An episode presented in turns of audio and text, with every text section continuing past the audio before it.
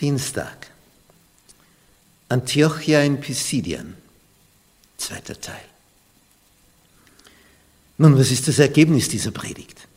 Paulus ist also in der Fremde in einer jüdischen Synagoge bei Auslandsjuden und predigt den Messias, Jesus Christus, der gekreuzigte und auferstandene, der leidende Messias. Was war die Reaktion? Es heißt hier, als sie aber aus der Synagoge hinausgingen, Vers 41, 42, baten die Leute, dass sie am nächsten Sabbat noch einmal von diesen Dingen redeten. Kommt wieder, wir möchten mehr hören. Und als die Gemeinde auseinanderging, folgten viele Juden und gottesfürchtige Judengenossen dem Paulus und Barnabas. Viele folgten ihnen. Und diese sprachen zu ihnen und ermahnten sie, dass sie bleiben sollten in der Gnade Gottes. Sondern vergeht eine Woche. Vers 44. Am folgenden Sabbat aber kam fast die ganze Stadt zusammen, das Wort Gottes zu hören, was sich da in einer Woche abgespielt hat. Das heißt, die gingen nach Hause an diesem Sabbat, waren also Juden, und erzählen es. Natürlich auch ihren Freunden und die wieder ihren Freunden und so weiter. Und das geht über die jüdische Gemeinschaft hinaus zu den Griechen.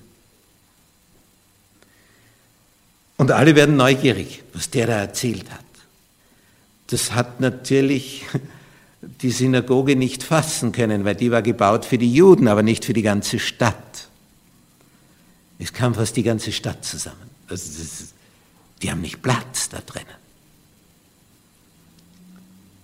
Und jetzt folgt etwas Seltsames. Das hat es noch nie vorher gegeben.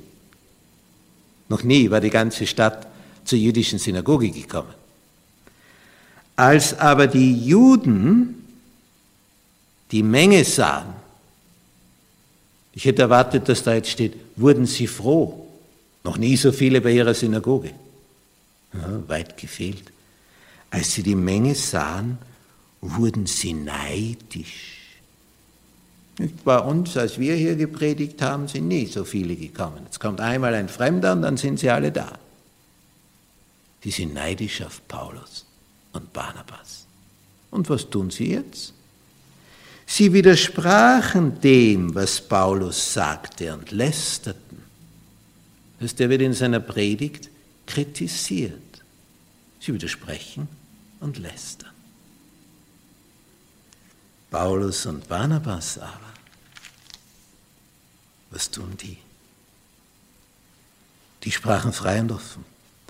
Euch musste das Wort Gottes zuerst gesagt werden. Wer setzt die Juden? Da ihr es aber von euch stoßt und haltet euch selbst nicht für würdig des ewigen Lebens, siehe, so wenden wir uns zu den Heiden. Das ist ein Vers. Zuerst kommt es zu den Juden.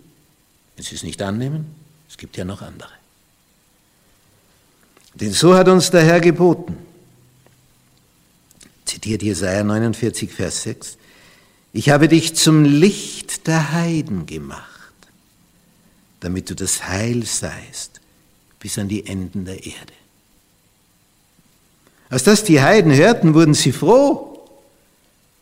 Es kam zu ihnen. Und sie priesen das Wort des Herrn und alle wurden gläubig, die zum ewigen Leben bestimmt waren. Und das Wort des Herrn breitete sich aus in der ganzen Gegend. Aber den anderen ist das nicht genug, den Juden, die da widersprochen haben, die gelästert haben, die das nicht annehmen wollten.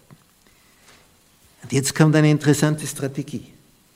Die Juden hetzten die gottesfürchtigen, vornehmen Frauen auf. Und die hetzen wieder ihre Männer auf. Das ist die Kette. über die Frauen, über die Männer. Und die angesehensten Männer der Stadt werden aufgehetzt. Sie stifteten eine Verfolgung an gegen Paulus und Barnabas und vertrieben sie aus ihrem Gebiet. So ist es immer gelaufen. Die einen sagen, Halleluja, die Gnade Gottes ist zu uns gekommen. Und die anderen sagen, verschwendet. Plus und Minus. Licht und Schatten.